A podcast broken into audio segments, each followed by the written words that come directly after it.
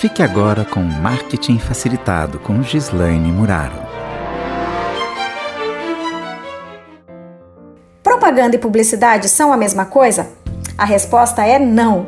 Quem me ensinou isso há mais de 20 anos atrás foi um grande mestre que eu tive, o JJ, que infelizmente não está mais aqui com a gente, mas as lições dele ficam e eu sempre lembro disso. Publicidade é uma forma de comunicação para promover algum serviço ou produto visando a comercialização desse bem, enquanto a propaganda já é uma técnica ou atividade de comunicação de natureza persuasiva, com o propósito de influenciar o comportamento das pessoas por meio da criação, mudança ou reforço de imagens e atitudes mentais. Para facilitar o entendimento, lembre o seguinte: publicidade geralmente é de produtos ou serviços e propaganda para fazer você pensar de forma diferente em relação a algumas ideias. Não à toa que é comum a gente ouvir os termos propaganda política e não publicidade política, ou ainda propaganda religiosa e não publicidade religiosa. Entendeu? Ficou claro?